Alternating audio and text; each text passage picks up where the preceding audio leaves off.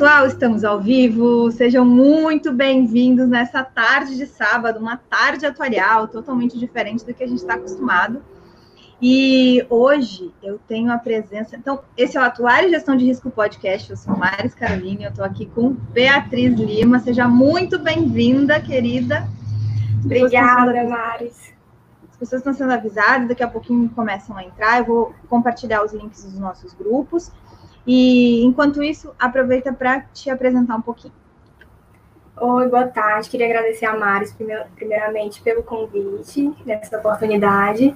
É, meu nome é Beatriz Lima. Atualmente, eu faço, sou do último semestre, nono semestre de graduação de Ciências Atuariais da Universidade Federal do Ceará. Eu tenho um ano de experiência em uma consultoria atuarial na parte de previdência pública.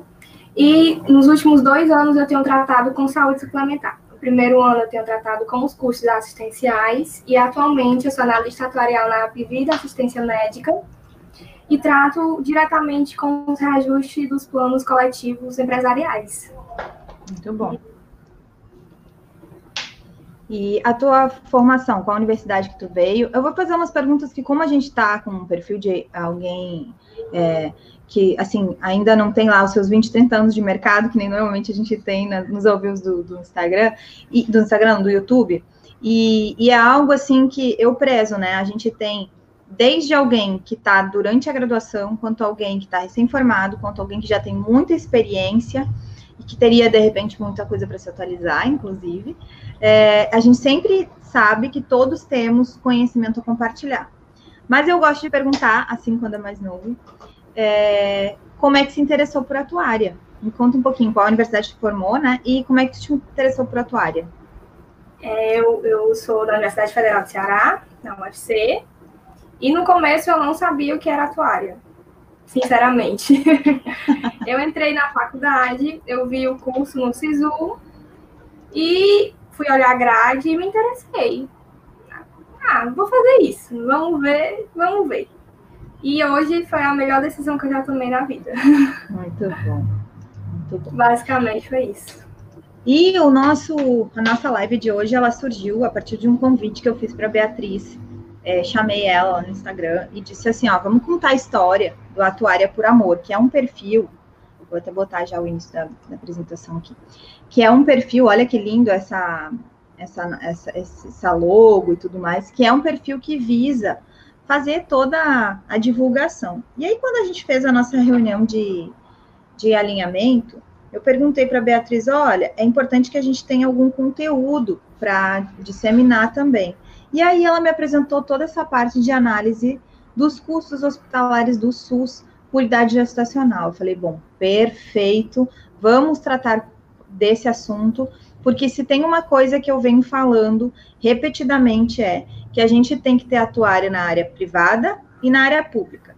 Daí, quando a gente fala da área privada e da área pública, a gente já tem atuários trabalhando em algumas é, partes da previdência pública, inclusive por obrigatoriedade de lei. Então, eu tenho um regime próprio de previdência social, com a obrigatoriedade de ter um atuário fazendo avaliação atuarial, fazendo DA, fazendo todos as, as, os normativos que vão surgindo ao longo da implementação, da gestão né, de, de um RPPS, que é uma parte de previdência dos servidores públicos.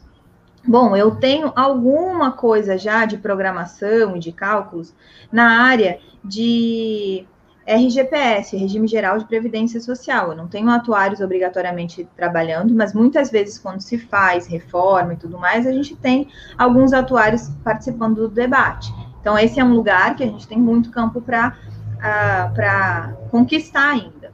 Mas aí, quando eu vou para nossa área, outra área tradicional, Bom, antes de ir para outra nossa outra área, que é a área de primeiro a área de seguros. A área de seguros, a gente tem alguns seguros que são obrigatórios por lei é, mas eles não são governamentais, não são prestados pelo governo, eles são obrigatórios por lei. Esses todos a gente vai ter uma seguradora atrelada, fazendo cálculos atuariais.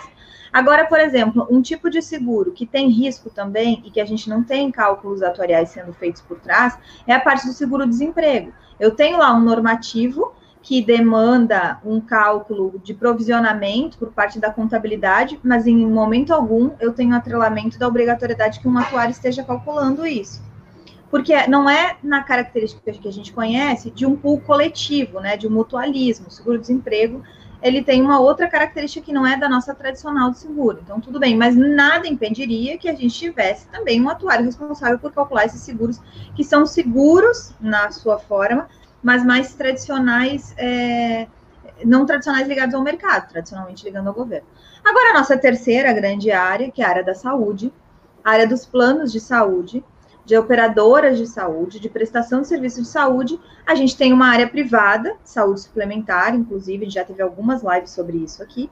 E a gente tem essa área é, que sim tem cálculos atuariais. Mas quando a gente vai para essa mesma interface de oferecimento de saúde, né, de serviços de saúde na área pública, ou seja, dentro do SUS, a gente ainda não tem essa cultura de que eu deveria ter cálculos atuariais, de que eu deveria ter sim uma projeção, um, uma gestão de fato atuarial por trás. Embora a gente tenha o que a gente chama de regime de repartição simples ali no meio, porque eu tenho uma, um, uma um valor né, de, de, de, impostos destinados ao SUS, que seriam a nossa entrada, e eu tenho uma saída imediata em relação à prestação de serviço, tanto os custos hospitalares, quanto os custos com é, folha né, de pessoal, de, de médicos e tudo mais.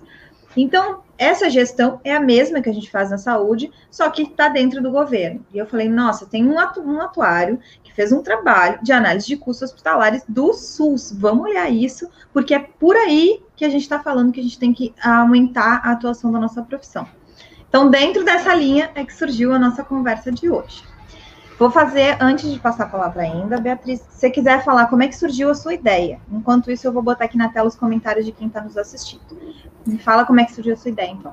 Pronto, essa ideia, ela surgiu através de uma conversa minha com a minha orientadora, a professora Alane, sobre uma análise dos ela começou e, a, e tá, agora atualmente ela está diferente. Ela começou com o impacto nos custos assistenciais, com o adiamento da maternidade.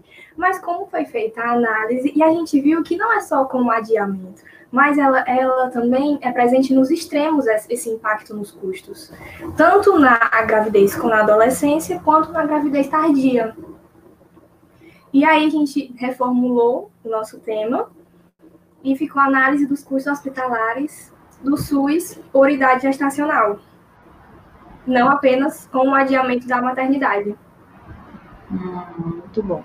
Ó, a gente tem a presença aqui, botei Gabriel, Humberto está aqui, seja bem-vindo, Guilherme, Júlio tá bem, seja bem-vindo também, Gisele, Samara, querida, a gente tem que fazer um ao vivo, Samara. Daqui a pouquinho a gente combina isso daí. Luciane, Carlos Henrique também está por aqui. Ó, Júnior Silva, seja bem-vindo. Tiago, querido, também está sempre por aqui. É, peguem, o link, peguem o link também, quem quiser, compartilha com outras pessoas. É sábado, é dia de repor a matéria que a gente poderia ter feito na semana anterior. Então, a gente aqui no YouTube também se compromete dessa forma. E eu vou deixar a Beatriz, então, fazer a apresentação do nosso conteúdo atuarial de hoje, que são as análises de custos hospitalares do SUS por idade gestacional. Vai lá, meu amor. Vamos lá, gente. Como eu já expliquei um pouco, é, com o controle feminino sobre quando ter filhos, as mudanças no matrimônio, a gente percebeu um adiamento ou um adiantamento da maternidade. Como eu já disse, o adiamento ele se caracteriza por partos realizados com mulheres em idade acima de 35 anos e o adiantamento acontece com a gravidez na adolescência. E também nós queríamos investigar com esse trabalho se realmente tinha um impacto no custo hospitalar esses, esses extremos. Se uma gravidez tardia ou adiantada, se ela teria um impacto direto nos custos. O objetivo foi investigar como o padrão de fecundidade tem um impacto direto nos custos hospitalares, para a gente conhecer melhor os custos hospitalares, apresentar a evolução temporal dos padrões de fecundidade e adaptar os modelos de precificação para a saúde suplementar. É, nós sabemos que hoje a, todas as, as operadoras de plano de saúde elas têm um modelo de precificação. Um dos objetivos do meu trabalho é adaptar para trazer mais esses modelos de precificação para a realidade, certo? É, os dados eles foram fornecidos pelo sistema DataSUS, do Sistema Único de Saúde. Qualquer pessoa física ou jurídica tem acesso a esses dados. Foi filtrado os anos de 2014 a 2018 e, claro, os dados eles foram segregados por idade gestacional. É importante ressaltar também que nós foi, os dados eles foram filtrados pelos CIDs, os CIDs de aborto espontâneo, todo, todos esses que estão listados: aborto espontâneo, parto único espontâneo, hemorragia pós-parto, outras complicações da gravidez e do parto. E aqui nós chegamos aos resultados. Mari, se você se sentir à vontade para interromper, pode interromper, tá bom? Fazer algum comentário? Uhum. Não, tranquilo. É, aqui nós temos, nós vemos uma realidade já diferente da saúde suplementar. Segundo os dados do Nascer Bem, que é um órgão da Fiocruz, um ramo da Fiocruz, é, acontece mais partos cesáreas na saúde privada do que partos vaginais.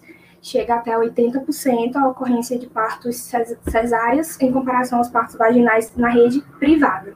Já na rede pública, nesses anos de 2014 a 2018, foi observado que 57,97% dos partos foram partos via vaginal. O que é um, um, esse número ele ainda está bem acima do que a, a OMS ela, ela, recomenda, que é de, de parto de 42%, a OMS recomenda 10%, 20% de partos cesáreas no país. Mas aqui a gente pode ver que o custo médio do parto cesárea ele é bem maior do que do parto vaginal, representando 58,54%, em relação ao parto vaginal, que representa 41,46%. Beatriz, tem uma pergunta. Sim. É, por que, que a gente faz na hora de referir a, a alteração da, da, do nome, né? De normal para vaginal? Tem algo por trás aí, não tem? Como eu não entendi. Por que, que, a literatura se refere a parto vaginal e não a parto normal? A gente, é, assim, comumente a gente conhece por parto cesáreo, ou, ou fez cesárea ou fez parto normal. Mas aí, quando a gente vai na literatura, se registra dessa forma: parto cesárea ou parto vaginal. É, você chegou a olhar alguma coisa do, dessa diferença? Não, só apareceu para mim na, na no, no, banco de dados como parto vaginal. Uhum. Então, é, eu acredito então... que seja que o, o, parto vaginal ele seja pela, pela saída da vagina, né? Uhum. Em questão sem nenhum sem nenhuma interferência médica. Uhum. Porque às vezes no parto normal ele tem interferência médica. É, se está considerando nessa, nesse âmbito todo parto realmente vaginal, seja ele com interferência médica ou não, tá? Porque existe uma cisão que se faz que descaracteriza o que a literatura caracteriza como parto é, normal, né? Então, o parto vaginal ele é mais amplo, ele inclui partos sem uma, alguma interferência médica e partos com alguma interferência médica. Então, quando tem uso do fórceps, por exemplo, quando tem usos, outros usos, tá? É, eu, eu, acompanhei um dos estudos que eu acompanhei de doutorado, é, de uma amiga minha de, é, é, na área de saúde pública, falava sobre violência obstétrica. E aí, quando a gente, quando ela comentou comigo sobre essas coisas, é, a questão da violência obstétrica estuda todos esses termos. E aí, dentro desse, dessa linha, é que é a necessidade de não chamar o parto simplesmente pelo fato dele ter sido é, via, via vaginal, né, como parto normal. Porque podem ocorrer outras coisas que não que estão muito distante da, do outro conceito lá de parto natural. Então, é uma forma que a literatura tem, que se, depois de algumas discussões, que se chegou nessas categorias. Então, elas não são categorias óbvias e por isso que ela tem esses nomes. E o que eu sempre falo aqui, para a gente conseguir fazer alguma análise, é importante a gente entender o porquê das coisas. Então, quando a gente busca esse porquê, a gente. Ah, tá. Então quer dizer que dentro do vaginal eu posso ter um custo acima ainda que pode ser gerenciado. Só que nesse caso de análise aqui, eu estou pensando no vaginal, que pode sim ter algum custo acima do que eu teria normalmente, digamos assim, é, em relação ao cesáreo, que daí sim os custos são muito superiores, né? E isso, essa análise, tu vai chegar lá na frente provavelmente falando sobre isso, mas essa análise pra gente, ah, mas eu estou analisando o SUS, eu não estou analisando saúde suplementar. O que que acontece? Olha o primeiro dado que tu deste ali Na área de saúde suplementar, a, a questão eletiva da cesárea, ela é mais forte. E se a gente, a gente poderia fazer um outro TCC, é, inclusive, a, na minha opinião, super dentro da área de atuária, que é entendendo a questão da elegibilidade da cesárea.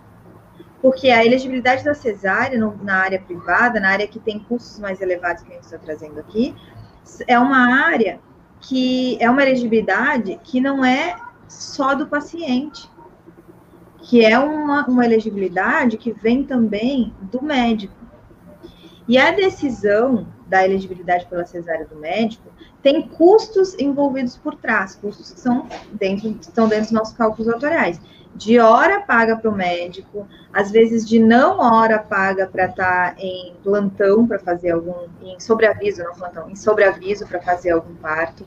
Então, alguma forma de remuneração diferenciada vai ter impacto nas atitudes públicas, né, nas atitudes da sociedade, sociais, digamos assim, não públicas, porque eu tenho público privado e eu estou falando de uma área que é privada, mas nas, nas atitudes sociais, nas escolhas sociais que não tem a ver com só a mãe que tem saúde, que tem plano de saúde, não quer sentir dor.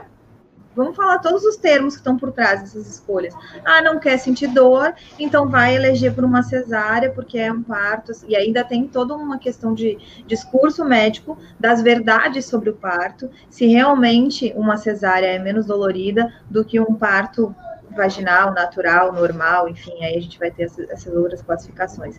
E se a gente for fazer um estudo olhando pela perspectiva da dor, a gente não vai encontrar essa resposta como verdadeira, dizendo que o parto cesáreo, ai, dói menos, demora menos. Por quê? Porque quando a gente pega o âmbito todo de análise, desde o início até a recuperação, a gente não vai ter a mesma resposta imediata em relação ao estrito senso ao parto em si.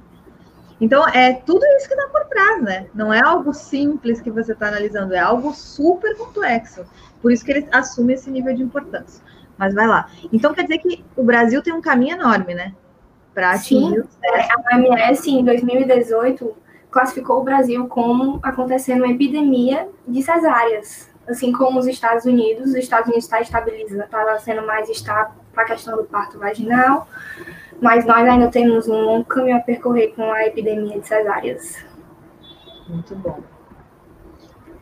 E, e essa discussão de, de parto, eu até vou fazer uma pergunta aqui, bota para mim nos comentários quem é hashtag mãe e quem, quem não é mãe ainda, como é que a gente pode votar para quem não é hashtag mãe, só para a gente poder fazer uma discussão também. É, Oi, Beatriz. Se possível, eu gostaria de ouvir sobre os dados utilizados na análise e o processo de análise, ferramentas utilizadas e as dificuldades encontradas. Muito bom, a gente vai perguntar tudo isso para a Beatriz, Marcos. Mas segue aí, vamos seguir na apresentação. Vamos seguir. É, e aqui eu trouxe uma curiosidade. Quem segue a Atuária para Amor sabe que eu amo curiosidades. Uhum. E vocês têm noção de qual é o parto mais custoso em relação ao tempo de gestação? O parto mais custoso é o parto prematuro ou pré-termo, que é aquele que acontece entre a 22ª e 37ª semana incompleta de gravidez. Ele representa 75% da mortalidade ou da morbidade dos recém-nascidos. E aqui mais um pouco dos resultados. Aqui eu trouxe a quantidade de partos por idade materna nos anos de 2014 a 2018. A gente vê um crescimento nas idade, na idade de 35 a 39 anos da quantidade de partos, o que reflete que está ocorrendo esse adiamento da maternidade por conta de, de trabalhos, de é, objetivos pessoais, mudança nos matrimônios, como já tinha dito antes. E aqui a gente também vê o comparativo do custo médio entre os grupos etários. É, podemos visualizar também que nos, nas idades de, de 35 a 44 anos, o custo hospitalar ele é o maior dentre, dentre todas as outras faixas etárias, entre os outros os grupos etários. Aí, seguido pela faixa etária de 45 a 49 anos também. Então, essa faixa tem um custo médio bem mais elevado do que, do que as outras e aqui a permanência média hospitalar em dias. Essa permanência média é, foi calculada a partir do, do benefício do usuário e a permanência que ele ficou por faixa etária.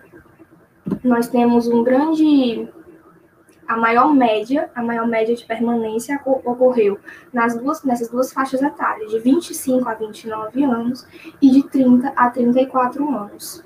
Seguidos também pela a faixa de 35 a 39 anos e também na da de 15 a 19 anos. A gente teve uma média hospitalar bem elevada.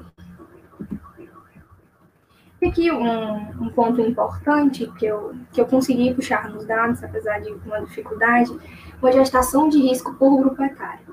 Foi preenchido lá nos dados se era ou não gestação de risco e qual a idade da, da mãe. E a gente vê que a gestação de risco está ocorrendo principalmente nas idades de 30 a 39 anos. É, podemos também perceber que essa gestação de risco está bem mais frequente nas idades mais avançadas. Vocês podem ver em amarelo, em azul e em verde que eles tomam mais de bem mais do que 50% do gráfico. Então, 50% da, mais de 50% das gestações de risco ocorrem nessas idades a partir de 30 anos e indo até 44 anos. E aqui um, dado impressionante que eu fiquei também é, impressionada com ele, porque a taxa de mortalidade por faixa foi o que mais me assustou. Ela vai crescendo dos 15 ao 19, isso é a taxa de mortalidade materna, ok? Ela vai crescendo dos 15 ao 19, quando chega de, 40, de 49 para 50 anos, mais ou menos, ela dá, ela dá um pico. De 49 um pico. 39 para não, 49 para. Eu não consigo enxergar. 49 para 50. 49 para 50. Agora eu botei na tela inteira e a gente consegue enxergar de 49 para 50. É, deixa, eu, deixa eu dar um, um site aqui. O que, que seria. Olha isso, cara. Como esse, esse tipo de, de, de, entendimento de dados faz diferença. Eu tenho um grupo de. Um grupo, não, algumas pessoas que me seguem lá no Instagram que são da linha de de corretores de seguro, porque eu fiz uma live com uma outra pessoa bem que, que trabalha bastante nessa capacidade do corretor entender a, o ciclo de vida da pessoa e oferecer produtos mais adequados e realmente fazer um trazer um serviço que traga soluções e tal. E aí, o que que acontece? Eu tenho uma mãe que está planejando gravidez. O que que é um produto que eu tenho que dados para mostrar para ela que ela deveria fazer? Seguro de vida. Na hora, tem que vender um seguro de vida. Porque é o seguro, é nem, o seguro nem pega, tá? O seguro não pega esse fator. Eu tenho certeza absoluta que o seguro não pega esse fator. Ah, 45 anos, ainda não é mãe, vou cobrar mais caro, porque tem chance de morrer num parto. Não tem esse dado por trás do cálculo do seguro. Quer dizer, esse seguro ele tá. Ele, pode estar mal precificado. Mas o. Mas a ou não, tá? Porque depende, talvez eu não tenha um impacto tão grande que eu realmente tenha que cobrar por mais por, por uma mulher com esse risco. Né, num pool de, de, de num grupo, no mutualismo, é um grupo, um risco que vai ser diluído. É, e, e, o mutualismo existe para isso também, para diluir esse tipo de risco que eventualmente está individual. É, então, o que, é um produto que deveria estar junto quando uma mulher está grávida? Seguro de vida, principalmente para quem está acima do 45, dos 45 anos. Está ali o dado. Olha aqui, ó, a chance de você falecer no parto é altíssima. Ah, é triste falar sobre isso. Não, é importante falar sobre isso, porque você está gerando uma vida e essa vida precisa proteção financeira. Se você não tiver aí para fazer os proventos financeiros para essa vida, você tem um instrumento que o mercado de seguros tem como solução, que é o seguro de vida. Então, se tem uma hora na vida de fazer seguro de vida, no caso da mulher, é durante a gravidez antes da gravidez, durante a gravidez e ali no primeiro um ano de vida, porque tem toda a questão da amamentação, também tem uma grande taxa de mortalidade materna, não vai aparecer aqui nesse estudo, porque não é o caso, porque tu pegou só a parte gestacional. Mas do, do primeiro até o final dos, até até o final da, da amamentação, também existe uma, uma, uma, mortalidade aumentada por conta da amamentação, dos riscos da amamentação de, de, de, de contágios e de, de, deficiências de algumas vitaminas, porque o bebê fica super bem, bem, bem protegido. A gente, a gente fala, e aí eu, eu falo com propriedade desse assunto, porque eu sou nutricionista também, né, de formação. Algumas pessoas não sabem, mas eu fiz nutrição também. Eu fiz nutrição em especial para consumo. Durante a minha gravidez, fiz todas as alterações que eu queria fazer na minha alimentação e nos, na alimentação em relação à alimentação dos meus filhos, justamente utilizando a ciência ao favor. E o que, que acontece durante a amamentação, durante a gravidez? O cor, a biologia faz com que a, a, os, o nosso corpo proteja a nova vida. E quem está desprotegido, quem fica desnutrido, quem fica sem, é, muito mais é, em risco de vida, é a mãe. Então, olha só que oportunidade para o mercado de seguro. É dizer, olha, você tem um filho, é a hora de você fazer um seguro de vida. Eu comentei numa outra live sobre um vídeo da Natália Cury, é, que fala muito né, sobre investimentos e tudo mais, é uma expoente influencer nessa área, que falou sobre, olha, se você tem seguro de vida, é a única coisa que você não deve cancelar durante uma pandemia o seu seguro de vida, porque a sua probabilidade de morte aumentou e o seu seguro de vida não aumentou. Então, assim, a única, se tem uma coisa que você não deve cancelar nesse momento é o seguro de vida. Nessa mesma linha, a gente vai ter, se tem uma mãe que está grávida, e é para a mãe, tá? O seguro de vida é para a mãe, não é para o pai. É, esse é o, é o, verdadeiro entendimento. Quem, tá, tem, tem, quem tem que ser segurada é a mãe. É claro que dentro das, dos seguros, do, da comercialização, comercialização dos seguros, a gente tem a questão da mãe ser uma pessoa que tem a renda porque o seguro ele não está aí para remunerar a falta da vida de alguém, e sim para restabelecer o equilíbrio financeiro perturbado, porque a falta de alguém que trabalha, que traz renda para aquela família, sim, vai perturbar financeiramente, a morte dela vai perturbar financeiramente a programação, e aí existe a justificativa de um seguro. Então, é uma mãe que trabalha. Mas olha como é bem a característica do tipo de cliente, de pessoa que buscaria o seguro, porque é uma mãe que deixou para engravidar mais tarde, porque provavelmente investiu na própria carreira. Então, quer dizer, ela tem uma carreira, ela é profissional, ela tem uma renda alta. Ela muitas vezes tem é, plano de saúde. E se ela tem plano de saúde, a chance dela ir para uma cesárea eletiva é maior. E a chance dela morrer porque fez cesárea é maior ainda. Enxerga o acúmulo de risco? Então, esses são todos os fatores para a gente dizer, olha, é um bom mercado para trabalhar seguro de vida. É uma mãe de 45, 40, 45 anos que está grávida, é a hora, se não tem, é o único momento da vida, pelo menos, que deveria ter seguro de vida. Mas, enfim, só essa ideia já vale um, já valeria um, oh, sério, enfim. Essa, essa linha de raciocínio foi sensacional. Vamos lá, tem mais uns boa tarde aqui. Deixa eu botar os boa tardes todos na, na. Porque eu não gosto de gente que chega na sala de aula sem dar boa tarde. E aqui chegou no live, dar boa tarde também, para eu poder reconhecer aqui, ó. Tem primas assistindo também. Lara. Matheus, uh, Matias falando aqui, excelente trabalho, muito bem. Camila chegou, parabéns, Beatriz, muito bom trabalho. Júlio, Parabéns aos envolvidos, Mari, sucesso pelo programa. Beatriz, desejo sucesso na profissão. Cordiais saudações. Francisco, a gente vai fazer um alvo lá no Instagram daqui uns dias. André, muito bem. Natália, querida. Natália tem todas. Eu amo a Natália, gente. Vamos. Bora lá. Vamos lá. Dando continuidade. Aqui outro dado também bem interessante nós vemos a frequência de complicações por unidade da federação. Esses que estão mais escuros, ou com a bolinha laranja e com a bolinha laranja maior, são os estados que tiveram, unidade da federação, os estados que tiveram aquela, a maior frequência de intercorrências durante o parto. É, a gente vê que São Paulo está liderando, né? Com Salvador também atrás. É, é um, um, um dado bem bem interessante que a gente consegue mitigar qual e trabalhar nesses estados, né, para diminuir essa, essa, essas complicações que ocorrem.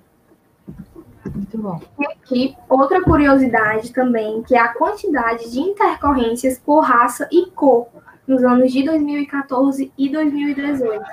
A gente vê uma prevalência assim, gigantesca da quantidade ser maior em mulheres pretas e pardas. A gente vê aí seguida pelas brancas, mas eu acho que não chega nem a 50% a questão de, da, da, da relatividade das intercorrências nas mulheres brancas para as mulheres pretas e pardas. É, reflete também a realidade do nosso país e também a falta de instrução, questão das classes sociais. Vou fazer uma pergunta aqui. Aqui é em quantidade, né? Número. Isso, quantidade. Mas ele não está relativizado. Do tipo Não, assim, não. entre as brancas, quanto por cento, dentre as, a- a- as pretas ou pardas, quantos por cento. Então, a gente não pode dizer que tem incidência maior, a gente simplesmente pode dizer que talvez aqui esteja refletido um dado onde o uso né, do SUS é maior é, por, por pretas e pardas. E qual é a outra categoria ali que está pequenininha? Deixa eu ver. Brancas, amarelas e indígenas. amarela, é, do que amarela, branca e indígena. Tá? Então não, tem que tomar cuidado quando a gente faz esse tipo de interpretação. Não significa que, é, nesse caso aqui, o resultado a gente pode dizer que uma cor tenha mais intercorrência. Não é isso. Aqui tem que dar, como não está relativizado em relação ao número, né? Não tá, Uhum. A gente não pode ter esse, esse, esse pensamento. Só porque quando se refere a essas coisas, a gente tem que ter muito cuidado de análise, porque dividir, dividir os dados em uma categoria para conseguir compará-los entre as categorias, a gente precisa ter categorias homogêneas. E é análise de dados mesmo que a gente está falando, independente do que esteja aqui por trás. Se as categorias não forem homogêneas, aquele dado ali, ou ele tem que, ou ele deveria ser homogeneizado para a gente poder comparar um com o outro, ou ele simplesmente tem que ser um dado para trabalhar na, na categoria de origem e não comparativamente uma coisa em relação à outra, né? E sabe Sim. que essa, essa análise é uma análise que a gente, na literatura, muitas vezes a gente encontra em artigos científicos, inclusive, fazendo análises. é, porque aqui, se um leigo olha um gráfico que não tem essa, essa, essa noção que a gente tem, ele poderia dizer: não, não, olha só, acontece mais em mulheres pretas e, par, é, e, e pardas do que nas outras cores. E não é verdade, não é que acontece mais. Depende, talvez tenha mais mulheres pretas e pardas nesse dado aqui, né? Mas um leigo poderia dizer, olha, acontece mais. Não, não é isso que, que a gente está tentando mostrar, né? A gente está tentando mostrar que o custo ali, o uso é por essas, por essas cores. Mas vamos lá. Sempre vou fazer essas inter- em- inter- intervenções, né, Beatriz? A gente já combinou sobre isso. Não, pode, pode ficar à vontade. Chegou também. E aqui, nossas considerações finais, como a gente já conversou, né, a relevância desse estudo é em todos os ramos. Eu tinha, eu tinha focado na saúde suplementar, que é o ramo que eu atuo, a re- relevância para a precificação. Você também citou a questão da, da relevância para o seguro de vida.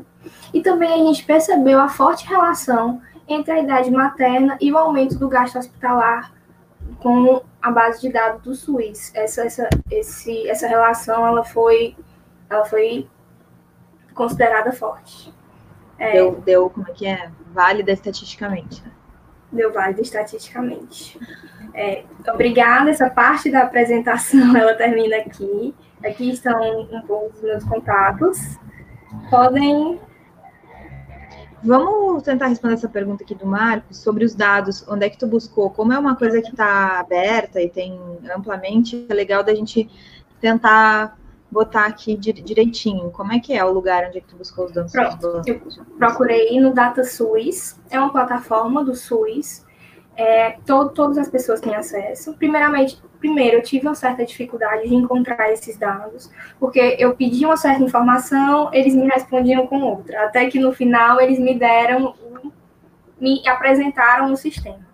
É só você ir em datasus.gov.br, lá ele dá ele dá todas as instruções para você baixar um programa de tabulação, que é o Tabuin, também gratuito, você só precisa baixar, e os, baixar os dados, que você faz tanto o processo de tabulação no Excel, você faz o processo de tabulação nesse programa, Tabuin, que você pode é, tratar os dados também lá, ou você pode tratar no, no próprio Excel. Uhum. Que é aqui, né? Eu estou mostrando aqui na tela para quem conhece, ó, datasus.saude.gov.br, né?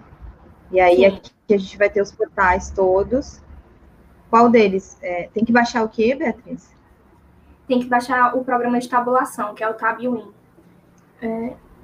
Sabe? Win. com W. W-I-N. Vou mostrar aqui para quem quiser. Ó, eu não fiz isso antes, tá? Tô fazendo aqui tudo na, na hora. Devia ter combinado com a. Ah, eu te daria o link.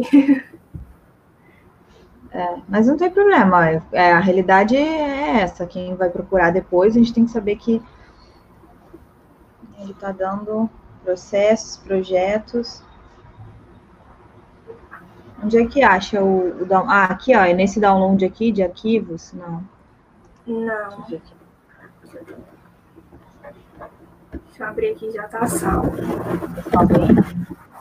Deixa eu tirar o meu share screen aqui. E aí, o que ele perguntou sobre ferramentas? Enquanto tu vai procurando ali, que tipo de. Tu fez as análises aonde? Tu fez as análises no R? Eu fiz as análises no Excel mesmo. Excel, Também utilizando algumas ferramentas do próprio Tableau. Vou compartilhar aqui a tela.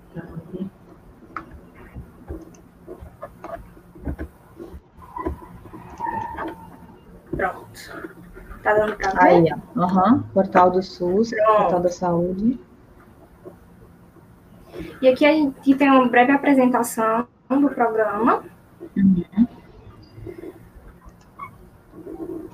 E o download, como eu disse, né? Que tem várias versões. E também a gente pode vir em serviços para pegar os arquivos que nós vamos analisar. Eu utilizei os arquivos do Sistema de Informação Hospitalar, que são esses daqui. E também os arquivos do Sistema de Nascidos Vivos, Sistema de Informação de Nascidos Vivos. Aqui tem todas as informações, você pode pegar por ano, por estado e por mês. Muito bom. Coloquei ali nos comentários, eu achei aqui depois, ó, é, o link, tá? Do DataSUS .gov, quem quiser mexer, bem, exatamente o link agora que, a, que tem a apresentação, tem o download do programa, tem a instalação, tem todas as versões, e aí dá para brincar com esses dados aí na área de... Imagina que legal de ter um atuário fazendo todas as análises, fazendo determinações, né? Porque o que, que acontece quando a gente faz essas análises de curso? A gente consegue fazer determinações legais, é, enquanto isso, tu abre ali o arquivo para tu voltar lá para o atuário por amor depois. É, em, o, o que, que, a gente consegue fazer? A gente consegue, com base nessas análises desses dados, fazer determinações de legislações legais, também com base no curso das, do, do sistema de saúde. E é importante, assim, se eu determinar que é mais.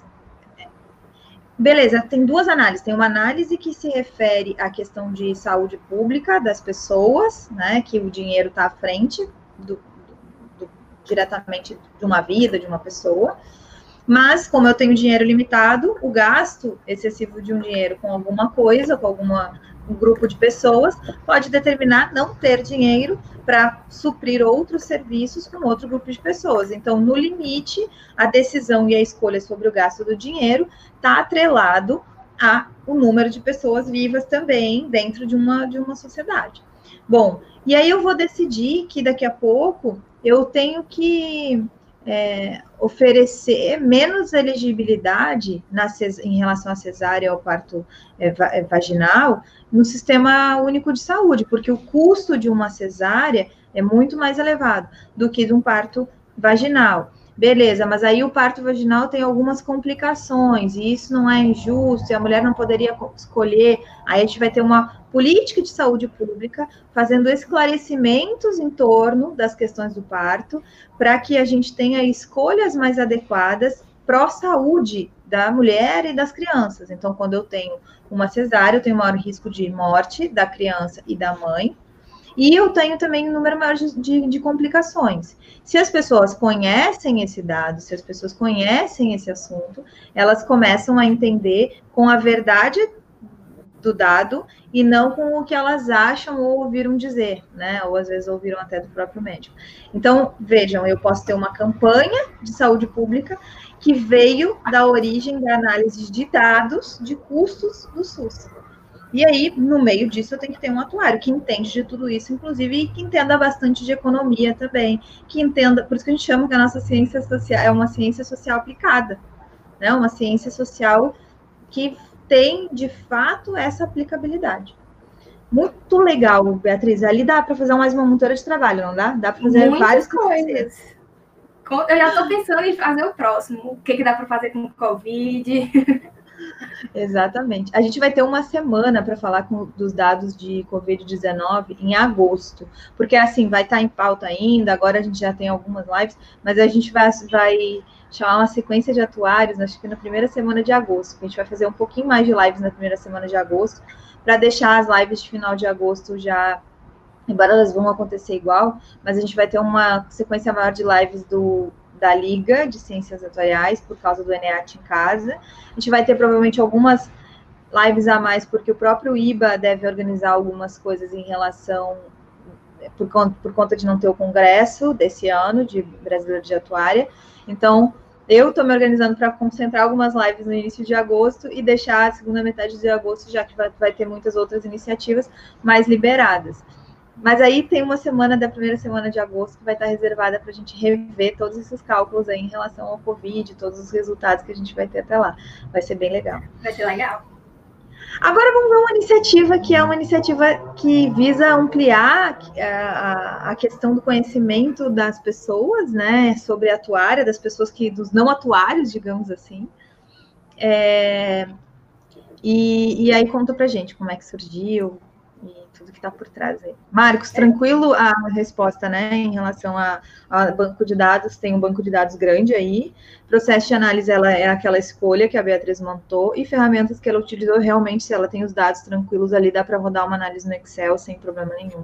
É, as dificuldades, as dificuldades que eu encontrei foram mais questão de preenchimento dos dados tinha dados que eu queria utilizar, mas eles não estavam preenchidos. Tinha colunas que eu queria, mas eles não estavam preenchidos. Ou quando estavam preenchidos, a gente percebia nos dados que eles estavam incorretos. Tinha uhum. discrepâncias muito grandes. Antes da e, gente passar para E? Pode falar. Pode falar. Não, não, eu ia, eu ia fazer um pedido antes da gente passar para a próxima apresentação.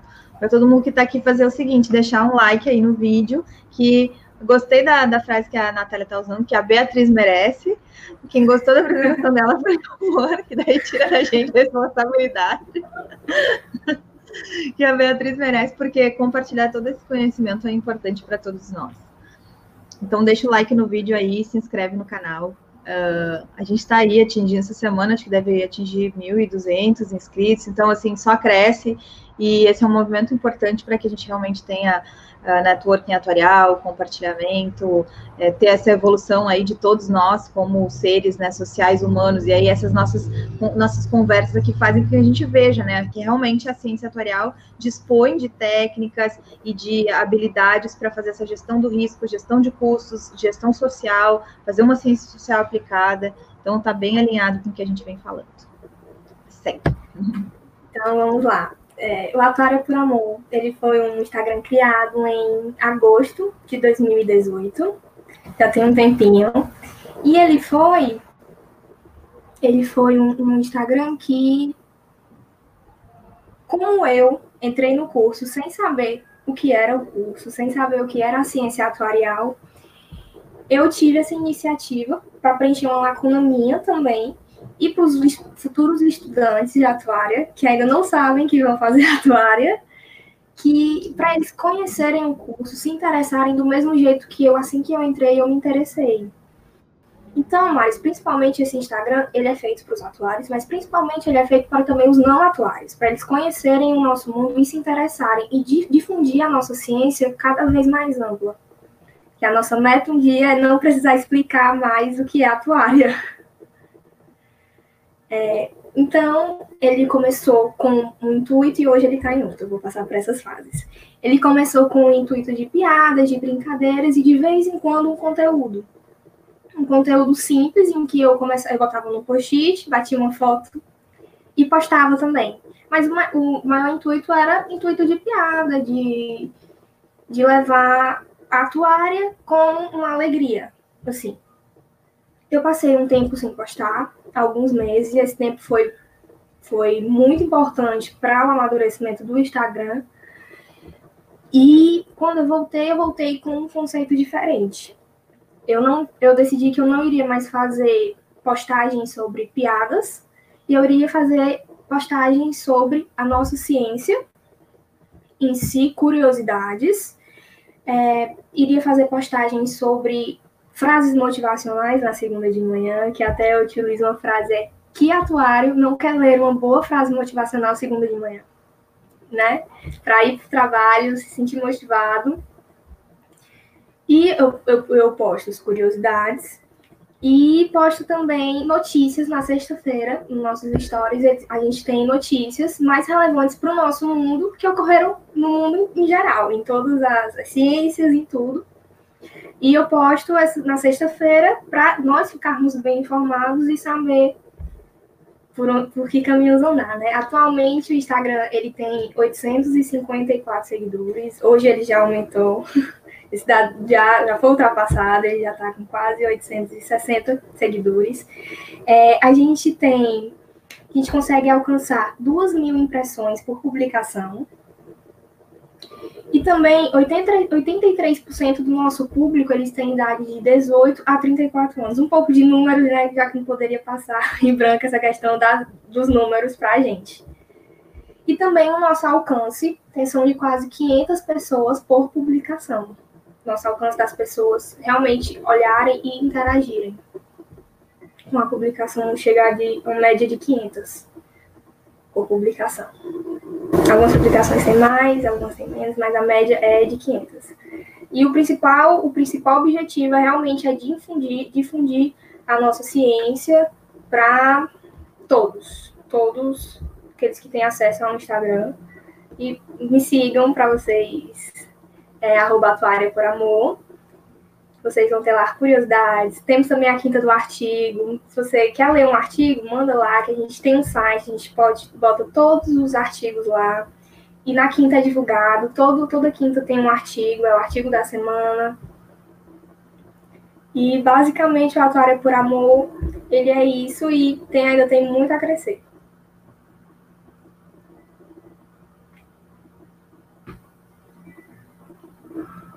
Ah, eu tava sem som. Muito bom. E dentre os conteúdos que tem lá no Atuária por Amor, uh, qual deles, assim, tu, tu gostou mais de, de fazer em termos de te trazer mais conhecimento, dentre as curiosidades?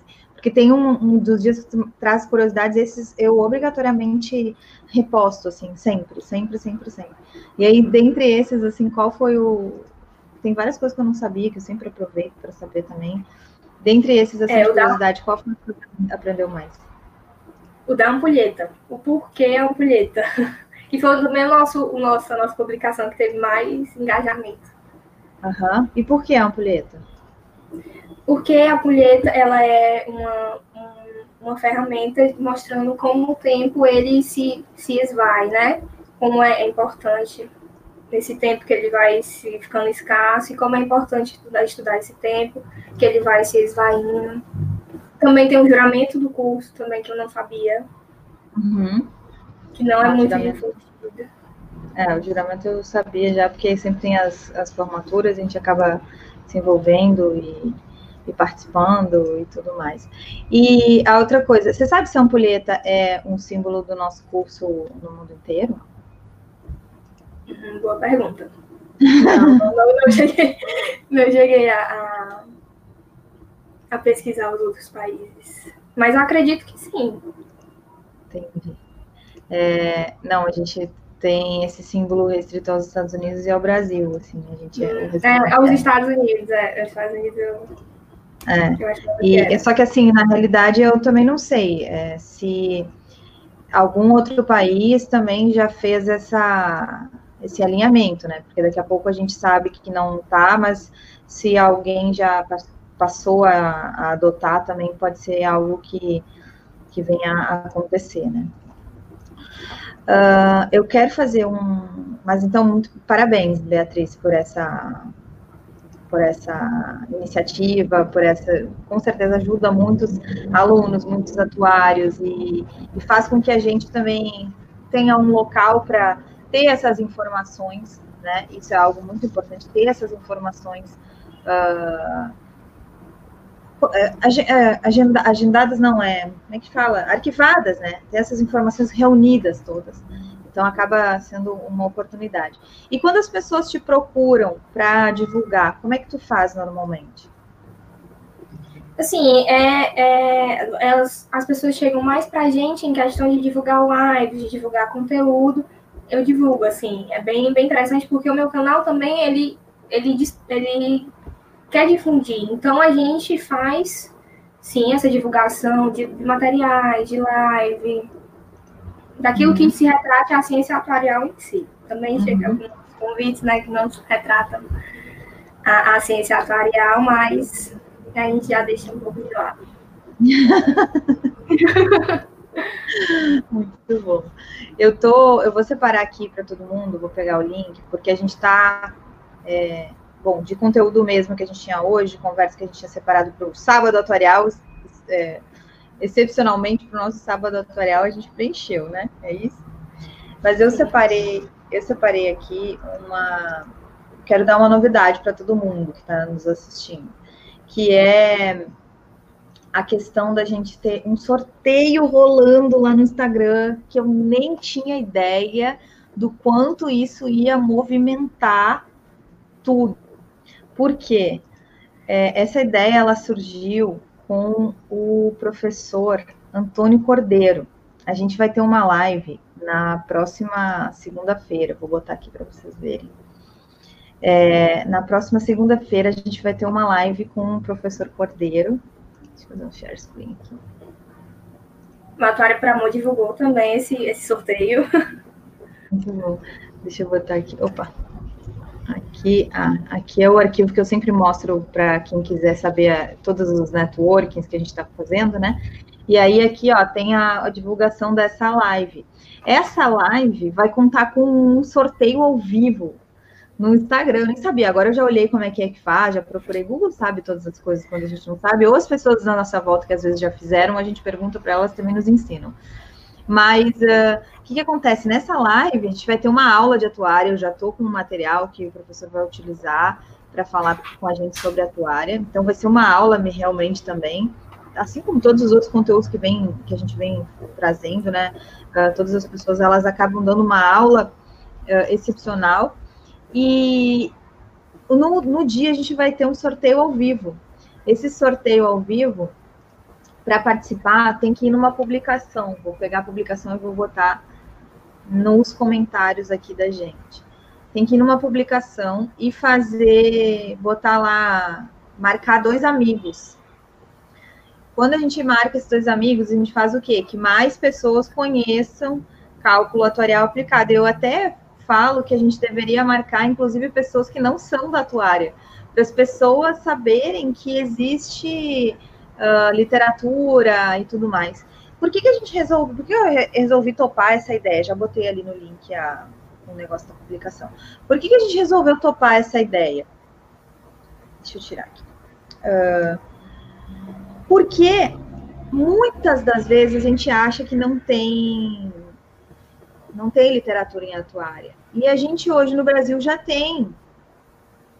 Ah, beleza, 30, 40, 50 livros de atuária é pouco, perto de outras ciências? Sim, é pouco, mas não dá para dizer que a gente não tem. Na minha época de estudante realmente não tinha, tinha cinco, sei lá, três, sabe? É, em 2002, no início dos anos 2000. Mas depois disso a gente teve mais publicações do professor Paulinho, mais publicações do professor Antônio Cordeiro, mais publicações da professora Cristina Mano. A gente teve todas as publicações da Escola Nacional de Seguros, com várias teses, dissertações que revisaram conteúdos importantes de atuária. E às vezes a gente não sabe disso, ou pelo menos não dá o, a devido, devida atenção para isso. E aí, Uh, quando o professor falou, olha, quem sabe a gente sorteia um livro, porque dá visibilidade para o livro, mas também dá visibilidade para a atuária, quando as pessoas comentam umas com as outras, comentam que, olha, existe um livro, nossa, mas existe um livro da tua profissão? Sim, existe um livro, mãe, né? existe um livro, mãe. e, ou, e sabe de uma coisa que eu fiz quando eu, nunca contei essa história nos ao quando eu me formei, é, ainda existia assim um pouco mais, acho que hoje em dia existe menos, tá? A, a, o hábito de dar presentes durante a formatura. Na, assim, ainda existe, mas eu uhum. imagino eu que há, há 15 anos atrás era mais é, ainda, é, porque existia uma quebra de paradigmas. Era antes ainda da ampliação que houve no ensino superior, né? O ensino superior praticamente dobrou no Brasil nos últimos anos. nos últimos 10, 12 anos. É, inclusive o ensino público dobrou de tamanho, tá? O número de alunos que são é, atendidos pelo ensino público no Brasil dobrou do, do, dos últimos 10 anos. Então, era mais raro você entrar numa universidade federal, era mais raro você se formar numa universidade federal, em especial no meu caso, que vim lá no interior do Rio Grande do Sul, então tinha uma coisa assim, era, era é mais importante que casar, entendeu? É mais importante que ter um filho, né? De, dependendo da cultura que você vem, o ensino superior, ele, ele, a formatura, ele assume um ritual, a nossa sociedade vive de rituais. E o ensino superior assume um ritual tão importante. Portanto, todo mundo quer te dar um presente, e às vezes é um bom de um presente. E esse bom desse presente pode ser é, traduzido com algo financeiro, né? Ou seja, vou te dar um bom de um presente. E aí, uh, o que, que eu fiz? Eu fiz uma lista de livros. O pessoal não faz no casamento uma lista de, de, de, de coisas que bota lá para ter Sim. panela, para ter não sei o quê. Quando casa, precisa de panela, precisa de máquina de lavar, precisa de geladeira, precisa, quem casa quer casa, não tem? Então, Sim. quem se forma precisa de formas de estudo, precisa de alguns livros, inclusive alguns livros que você usava na biblioteca, que você não vai mais ter acesso na biblioteca. Então, quem se forma quer livros. Se quem casa quem ca quer casa, quem se forma quer livros. Eu fiz uma lista e eu juro, eu só tenho a biblioteca que eu tenho de livros, porque na minha formatura eu eu pedi para as pessoas livros, eu fiz uma lista de livros. Daí, ah, o que, que eu vou te dar de presente? Não sei o que te dar. Vai dizer que isso não acontece. Ah, eu não sei o que te dar de presente. Não, tia, tá aqui, ó o link da Amazon para comprar o, o, livro do Bowers, que custava em dólares uma grana, mas aquela tia minha ia uhum. comprar e ia mandar entregar. Eu mandava o endereço da minha casa, bem cara de pau, mandava o endereço da, da minha casa. Pô, e recebia. Quando eu recebia o livro, tirava uma foto, mandava para ela dizer, olha, tia, o melhor presente do mundo, não, não, poderia ser melhor, reconhecia, inclusive. Mas foi assim que eu montei a biblioteca de atuária. Na minha formatura, todo mundo me perguntava, não sei o que, que deu de presente. Fiz uma lista de livros de atuária que existia naquela época, a maior parte eram de fora, então assim foi que eu ganhei o Loss Models, que é um outro livro que é caro, que é importante, que vem de fora. É assim que que eu ganhei o Marte, que hoje em dia é um livro que a maior parte das universidades tem disponível para download. Durante a universidade consegue fazer o download. Então, olha só, básico, né? E aí, por isso, eu montei a minha biblioteca de atuais, senão não teria ela. Então, já fica a dica aí para quem os alunos ah, é? fazer livros na formatura de presente. Essa história da galera dizer assim. E aí, olha que engraçado, porque hoje o NASA, Nazareno, também tem um monte de posts sociais. Ele postou um vídeo dizendo Olha que coincidência, eu nem tinha me dado conta. E eu assisti o um vídeo há um minuto, dois minutos atrás. Um vídeo falando, ah, para quem me fala que não sabe o que me dá de presente, e aí é um senhorzinho falando, é. olha aqui, ó, olha aqui, ó, olha aqui, ó, e tem um monte de livros. um monte de livros, é dois mil livros. Quer dizer, não precisa ser só na formatura, pode ser no aniversário, quando a pessoa diz assim, ah, não sei o que. Pode ser pro dia dos namorados, já passou o dia dos namorados, já passou o dia dos namorados. Pode ser o dia das crianças, para quem ainda ganha presente dia das crianças, vai. A tentativa é válida, tá valendo, ganhando presente, livro, tá bom. E é um então, pensa. Claro, mas aí faz serviço completo. Eu brinco sempre. a gente tá aqui jogando conversa fora, mas é sábado. Eu brinco resolver o problema da festa. Essa é um outro problema, uma outra coisa que eu nunca contei numa live. Mas a questão importante é resolver o problema da festa não, não, e não só buscar o preço do abacaxi. Daria para abrir uma live sobre isso. Acho que eu contei essa história numa live no Instagram, assim. Mas tem que resolver o problema da festa. Quer dizer, outro dia eu, eu conto a história toda do problema da festa, mas no YouTube aqui também. Mas o que, que eu quero falar com resolver o problema da festa? Manda o nome do livro, o link, o teu endereço, o teu CPF, para a pessoa poder fazer a compra, já mandar para sua casa e não ter problema nenhum. Entendeu? Assim, não Sim. faz, ah, e aí a pessoa tem que procurar e não sabe para onde mandar, e tem que mandar para sua casa, daí recebe na casa dela, não tem como entregar. Não, não, não, não. Já resolve e diz assim, ó, tia, tá aqui quer me dar presente? É esse aqui, é esse aqui. Só não compra e pede dinheiro, que daí já fica, não parece um presente. É. Uhum. Né? Independente da liberdade que a pessoa falar, ah, me transfere tanto que eu vou comprar um livro, mando um comprovante para ela e feliz da vida. Quando já bota aqui livro da tia Ciclana. Risca, já risca da lista. Enfim, gente, perguntas, dúvidas. Isso, a Natália tá botando aqui, ó. Sigam a Atuária por Amor. Vão lá na publicação também e comentem outras pessoas. Podem citar o perfil Atuária por Amor também, para as outras pessoas virem. A Com certeza. E, e é isso, gente. Obrigada, Beatriz, por terem por ter disponibilizado o teu tempo e a tua, o resultado das, dos teus estudos. É muito importante, eu acho que dá ideia para muitos outros alunos também fazerem trabalhos nesse sentido. E estamos juntos, gente, na próxima segunda-feira. Aqui, ó, eu ia mostrar para vocês, aqui está terminando de mostrar. Share screen. Então, próxima segunda-feira, cálculo atuarial aplicado com o professor Cordeiro. Depois, na próxima quarta-feira, a gente vai falar sobre as provas da SOA e da CAS. Nossa, eu não tirei esses dois S que tem ali, é só um S. E a profissão atuarial no Canadá, o Felipe vai trazer para a gente todas as informações para quem quer fazer a prova da SOA. Na segunda-feira, a gente tem uma live sobre distribuição de superávit em entidade fechada de prevenção complementar, com a Juliana e com a Débora, um caso real. Depois a gente vai na quarta-feira falar com o Cícero, vai dar show aqui sobre compartilhamento de risco em previdência, desenhos alternativos para as questões de previdência, em especial do FUNPRESP, né, que ele tem toda uma, uma especialidade lá do FUNPRESP. Depois, na outra quarta, na outra segunda-feira, a gente vai ter uma fala sobre blockchain em atuária, contratos inteligentes no mercado de seguro. Depois a gente vai falar sobre modelos estocásticos, um simulador atuarial demográfico. E InsurTech Atuária, o que, que é e por que você deve conhecer com a Beatriz Bernardino, que vai trazer muitos conhecimentos para a gente. Depois a gente vai falar sobre o CPA de perícia, a gente vai ter análise de sobrevivência aplicada à mensuração de riscos e uma questão de como é que anda a pesquisa em atuária com o professor Luiz Carlos Santos, da UFPB, não, da UF, UFPB, hum, fugiu a universidade, minha memória de peixe me traindo. Atuária gerando inovação e conectando soluções. Vamos ver, vamos estudar um pouquinho o caso da Opti, OptiHub e da Mirador 360. E modelagem bayesiana de mortalidade para pequenas populações, algo que a gente já tocou com o Marconi numa live de sobrevivência, mas a gente vai ver uma aplicação já utilizando modelagem bayesiana. Tá bom, gente? É isso por hoje. Obrigada pela participação. Beatriz, quer dar suas palavras finais? Obrigada pela participação de todos. Qualquer dúvida, podem, podem entrar em contato pelos aqueles contatos que eu, que eu apresentei. E agradecer a Maris novamente pela oportunidade. E sigam a Atari por amor. Ah, boa pergunta. Olha só, tem. Eu quero botar três, três comentários aqui do Marcos. O Marcos comentou que existem pacotes no R que facilitam a obtenção dos dados do SUS. Aí pacotes de microdata SUS e os nomes né, dos pacotes. Sim. E Read D, DBC, BBC, enfim, tanto faz. Então, se fosse optar pelo R, tem que sempre lembrar de procurar se tem pacotes, né? Porque tem muita gente que usa o R já para fazer as análises. Uh, algum lugar que reúna uma relação dos livros nacionais sobre a atuária? Então,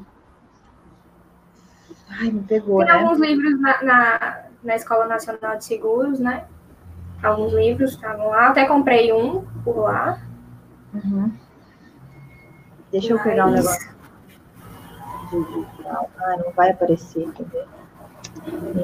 Tem dois lugares que eu gosto. Na realidade, lista, né? Nomes. Eu gosto muito de pensar que as referências bibliográficas que estão nas provas do exame do IBA, no final do exame do IBA, do, do regulamento lá, tem toda a bibliografia. Ali tem todos os livros de atuária brasileiros que deveriam ser utilizados, porque a prova do IBA se mantém atualizada, com novos livros publicados e tudo mais. Então lá vai ter o um nome completo, mas vai ter outros livros que não são de atuária também, que a prova sempre usa, mas de atuária estão lá também. Então essa é uma das referências que vai ter o nome, né? Lista mesmo, relação dos livros nacionais sobre atuária. E a outra coisa que eu sempre indico é a questão do acervo digital da Escola Nacional de Seguros, que é esse daqui, ó. Vou botar o link nos comentários. Aqui no acervo.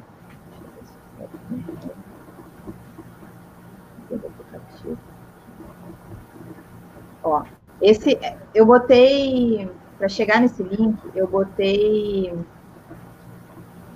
uh, no Google Acervo Digital ENS, Escola Nacional de Seguros. Tá? Foi isso que eu botei no Google para chegar nesse link aqui. Mas eu vou botar o link também aqui na, nas descrições dos comentários. Aqui, ó, nesse acervo digital, tem na primeira primeira opção aqui, ó, todo acervo, caderno de seguro, volume 1, seguros de teses. Esses seguros aqui de tese tem coisas que são bem antigas, mas tem coisas mais novas também, e algumas teses importantes aqui, ó. Ensaio sobre modelagem dinâmica de seguro de vida e previdência. São últimos, né? A alocação tática de ativos para empresas de previdência complementar. Isso, essa alocação tática aqui é uma aplicação de ALM. A gente fala, ah, não tem ALM para previdência. Tem sim, aqui tem uma tese inteira publicada sobre isso. Abertura do mercado brasileiro de resseguros e oportunidades, enfim, tem outras.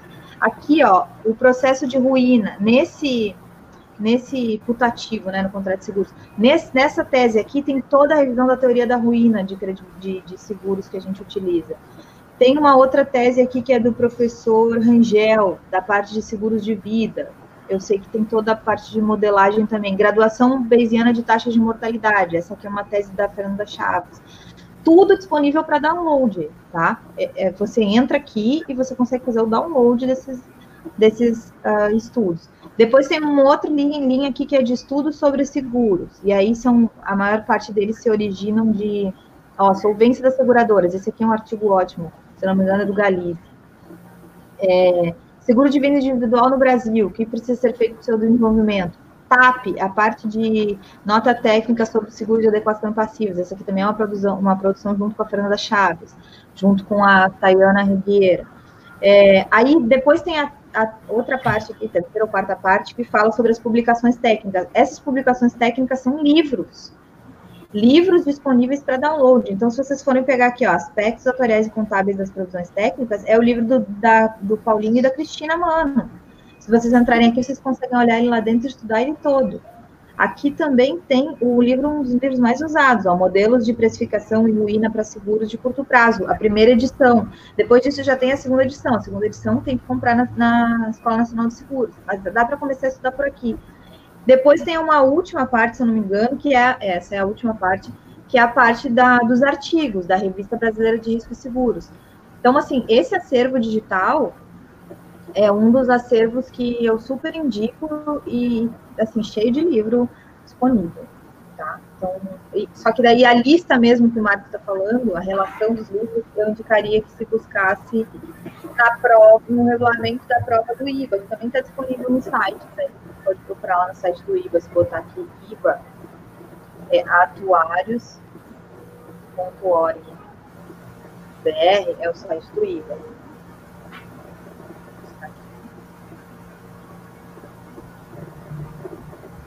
Aí tem algum lugar dizendo que exames, inscrição, inscrição, exame de admissão, você vai abrir na mesma que vai.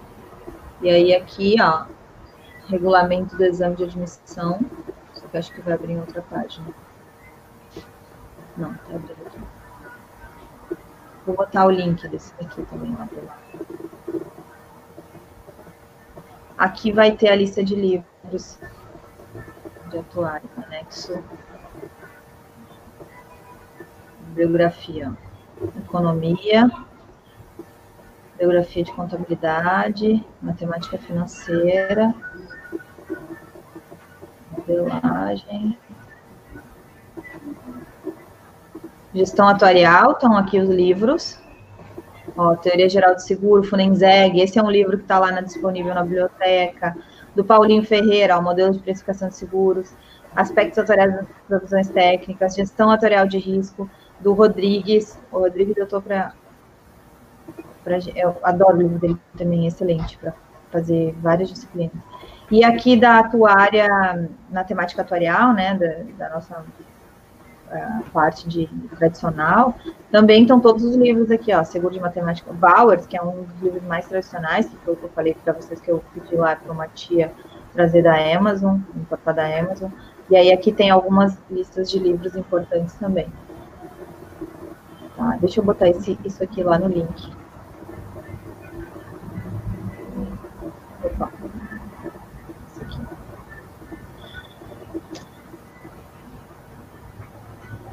Mais um link aí de livros do IBA. Um que dá para consultar e o outro dá para saber a lista de livros. É muito útil essa lista. E a outra, outra fonte que eu vejo, Marcos, são a, os planos de ensino das disciplinas das universidades. Muitas vezes os planos de ensino das disciplinas vão trazer livros bons e importantes, às vezes até estrangeiros, que são de referência. É, tem também um livro, tem livros que são produzidos dentro de iniciativas de pessoas que estão em alguns, algumas frentes de, de, de trabalho que emanam, emanam projetos, é, artigos, né? Por exemplo, o livro produzido pelo Tribunal de Contas, por um grupo de pessoas que trabalham no Tribunal de Contas, né? O que o Cícero faz parte, o Gustavo Carrosini também tem um, um, então tem esses livros também, mas aí às vezes descobrir eles é um pouquinho mais difícil, né? Eu acho que a gente ainda carece de uma divulgação. Eu acabo sabendo sempre deles, mas realmente onde é que tem uma lista, por exemplo, é difícil até das universidades uh, citarem esses livros, porque a gente não tem garantia de que eles vão ser vendidos sempre, né? Eles às vezes não estão com essa essa linhagem, depende de outros incentivos. Acho que é isso, gente. Tá bom? Até a próxima. Esse foi. Tchau, Beatriz. Esse foi. Pode ficar aí, tá? Tá bom. Uh, esse foi o Atuária Gestão de Risco Podcast. Eu sou Maris Carolina e estive aqui hoje com a Beatriz Lima falando sobre o Atuária por Amor e também falando sobre os análise de custos hospitalares do SUS por idade gestacional de uma forma bem descontraída e dando várias ideias para TCCs, para uhum. outros alunos também de especialização, por exemplo, que trabalham na área da saúde, vão encontrar dados importantíssimos para a gente fazer análise. Tá bom, gente? Até a próxima. Boa tarde. Uhum.